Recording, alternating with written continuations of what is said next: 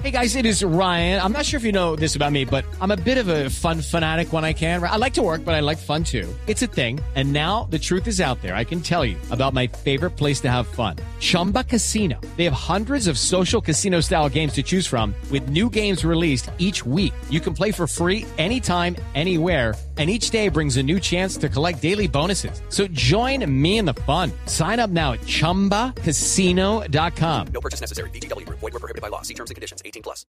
Hablando del coronavirus y hablando de vacunas, el INVIMA aprobó la de AstraZeneca. Por razones de emergencia, doctor Aldana, director del INVIMA, buenos días. Néstor, buenos días. Me alegra mucho saludarlo. Gracias, señor. ¿Qué significa, doctor Aldana, la aprobación de esta vacuna de AstraZeneca? Bueno, básicamente una nueva vacuna que se incorpora al plan de, de, vacunación que de manera temprana y de manera muy ambiciosa y milimétricamente ha diseñado el gobierno nacional, como he dicho yo, en cabeza del señor presidente de la República y del señor ministro de la Salud.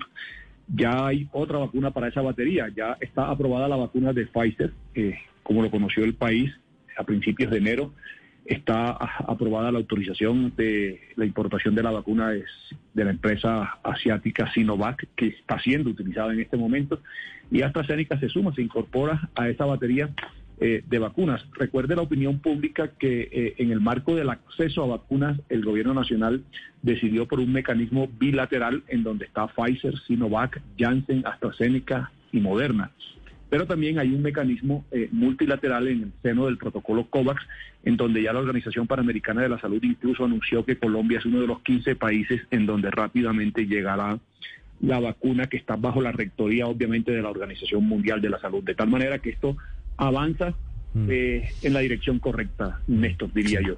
Sí, doctor Aldana, la vacuna de AstraZeneca tiene una particularidad y es que con la de Sinovac son las que van a generar una llegada masiva de biológicos al país. Allí va a comenzar realmente un proceso muy amplio de vacunación en toda Colombia.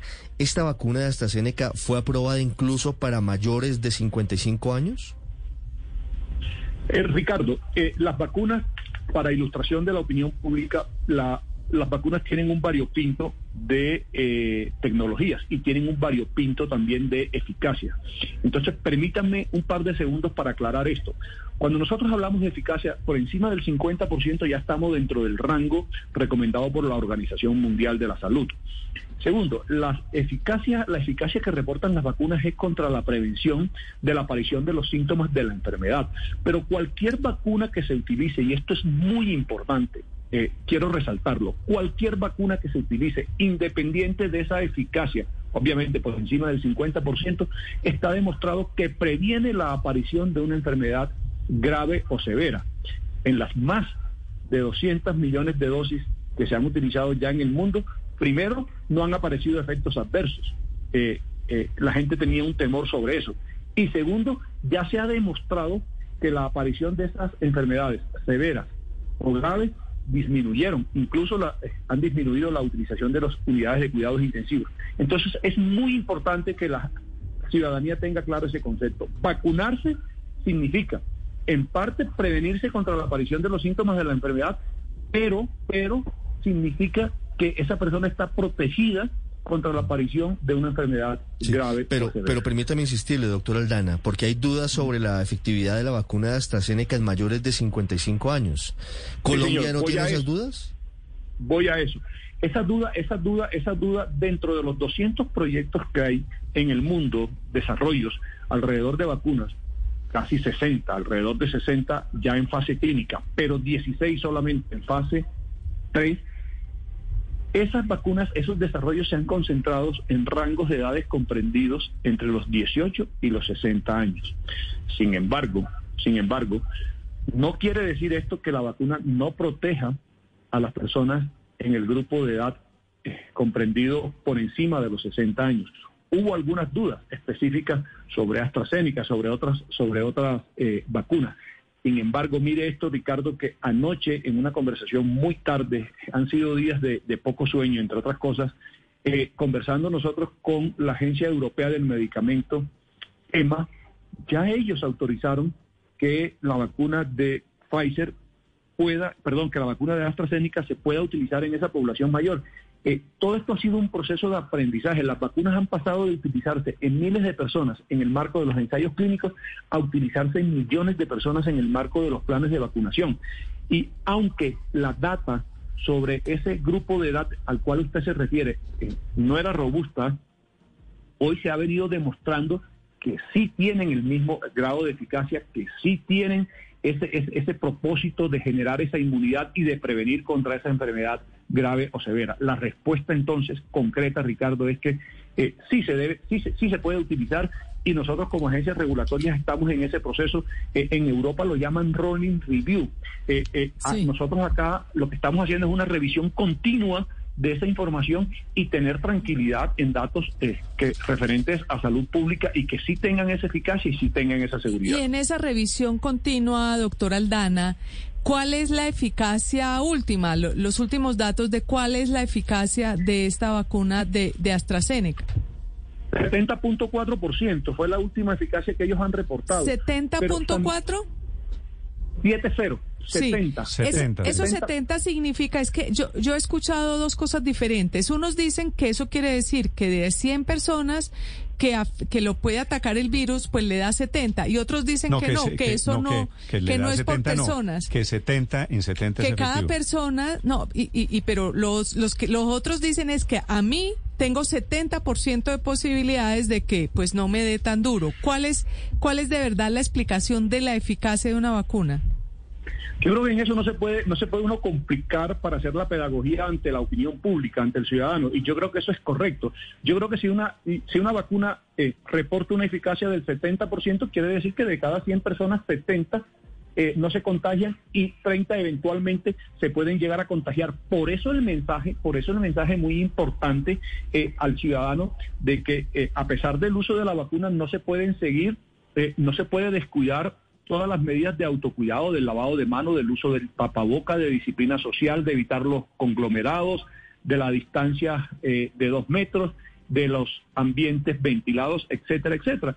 Porque ninguna vacuna, no solamente contra el coronavirus, sino en la historia eh, de la humanidad, eh, las vacunas que han aparecido casi ninguna reporta un 100% de eficacia. Entonces, esto, esto lo que nos va a llevar a nosotros en un proceso ya técnicamente mucho más complejo es a buscar una inmunidad que, además de la inmunidad de rebaño, lo que busque es, eh, digamos, permítame utilizar una, una, expresión coloquial, cansar al virus y que, y, que, y, que, y que ya no nos ataque. Entiendo.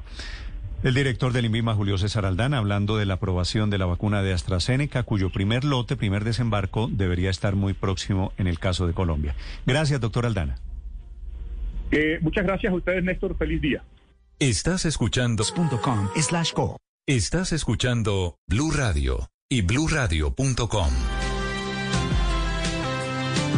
A propósito de goticas perdida, denuncia de la Procuraduría sobre trampas en la vacunación, está en el departamento de Córdoba, en Montería, sí, Ricardo. Sí, señor. Fíjese que la Procuraduría le está pidiendo a la Secretaría de Salud del departamento de Córdoba que le cuente cuáles fueron las IPS, es decir, clínicas y hospitales que seleccionó para aplicar la primera fase de vacunación contra el COVID-19. Pide además detalle de cuántas dosis se entregaron y se aplicaron y el listado de las personas priorizadas, de acuerdo con el decreto gubernamental, el 109 del año 2021 porque hay denuncias, Néstor, de que se habrían presentado irregularidades en la aplicación de algunas vacunas, particularmente algunos cirujanos plásticos en el departamento de Córdoba. Y tienen detalles en la Procuraduría. Dice que aparentemente profesionales médicos, cirujanos plásticos, habrían sido vacunados en la IPS Fundación Amigos de la Salud sin que fueran contratados para prestar servicios allí, ni atención a pacientes con diagnóstico positivo para COVID-19 que estuvieran eh, con exposición permanente, intensa y directa al virus. Es decir,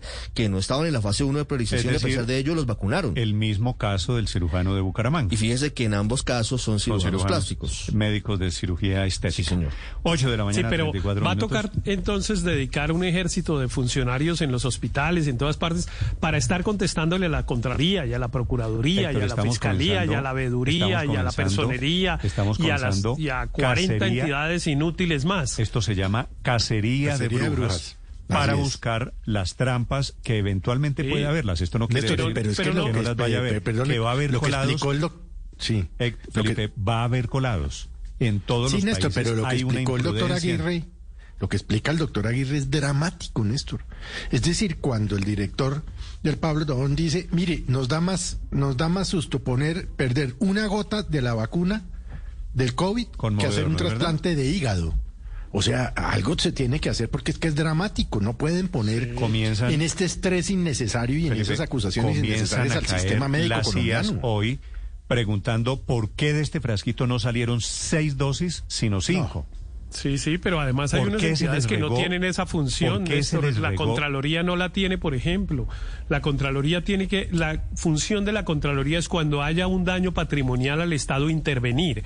Eh, y en este caso, pues salvo que alguien demuestre que hay un daño patrimonial para el Estado, no puede intervenir. Eso de estar buscando pantalla. Es que la figura eh, del daño patrimonial, entonces usted le pregunta eso al, al Contralor o a la Contralora y dice que claro que se pierden los 200 mil pesos que costó la vacuna y es que acaso Eh, esas goticas no, no cuestan plata. Claro, claro, pero, pero todo es buscando pantalla, Néstor. A mí, eh, los organismos de control en Colombia están absolutamente sobredimensionados, no solo para esto, sino para todo. Y en este además se desataron y están convirtiendo la, el proceso de vacunación en un proceso prácticamente imposible, como lo acaba de, re- eh, de relatar el, el médico que entrevistamos. Eh, es realmente una situación muy dramática. Yo creo que es estamos en un sitio Héctor, en una es- situación de desconfianza en que El vamos a terminar con las Aguirre, vacunas, tipo las vacunas en una caja fuerte, cuidándolas todos y que no se las pongan No, a nadie. No, no, no, pero Ya, lo que- para eso vamos. Lo que es peor es por el miedo a las CIAs, a la Contraloría, a la Fiscalía, a la Procuraduría,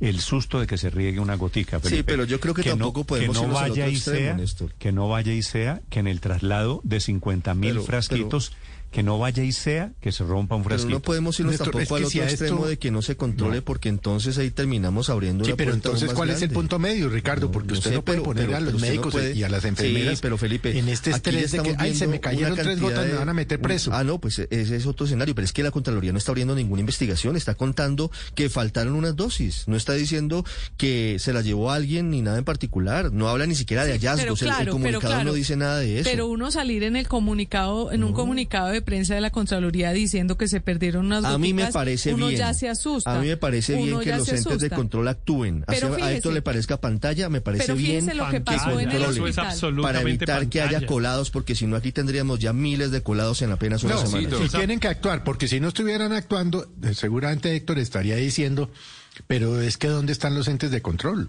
Lo que No, pasa no, es que no, el los punto entes de medio es control no tienen nada que ver en esta en esta jugada. Tiene que haber sí obviamente un que ver, sistema de sí control, que tiene que haber obviamente un sistema de control que es un sistema entre otras cosas interno. Obviamente el hospital le entrega unas dosis a unas personas y después les pregunta qué hicieron con ellos. La Secretaría Departamental de Salud le entrega las dosis a la EPS y después le pregunta qué hicieron con ellos. La EPS se las entrega al hospital. En ese en eso que acabo de describir van cuatro controles y hasta ahora no hay ninguna procuraduría, ninguna contraloría, estoy- ninguna yo fiscalía, estoy ninguna de acuerdo nada. con usted, pero también estoy de acuerdo con Ricardo. Es que aquí hay que detener las trampas que pueden suceder y hay que estar alerta porque ha habido Néstor. y va a haber trampas. Ese es el Néstor, problema. pero y seguramente esos los- médicos, el de Bucaramanga, los de Montería, se saltaron la fila y saltarse la fila significa quitarle la vacuna a alguien que merecía ese Pero eh, curarse, Néstor- prevenir el riesgo. No, están actuando por iniciativa propia, están haciendo lo que les pidió el presidente de la República. A la Procuradora General desde el día de su posesión, cuando ella dijo, nuestro gobierno va a hacer todo por eh, cuidar las vacunas o algo así. Eh, y esto tiene mucho sentido. Detrás de esto hay una operación política de trasladar toda la responsabilidad de los problemas de vacunación a los EPS y las alcaldías. Por una razón sencillísima, va a haber miles, miles de problemas en la vacunación y en unos meses el tema políticamente va a ser muy sensible, la gente va a estar desesperada, muy molesta. With the Lucky Land you can get lucky just about anywhere. This is your captain speaking. Uh, we've got clear runway and the weather's fine, but we're just going to circle up here a while and uh, get lucky. No, no, nothing like that. It's just these cash prizes add up quick. So I suggest you sit back, keep your tray table upright, and start getting lucky. Play for free at LuckyLandSlots.com. Are you feeling lucky? No purchase necessary. Void where prohibited by law. 18 plus terms and conditions apply. See website for details.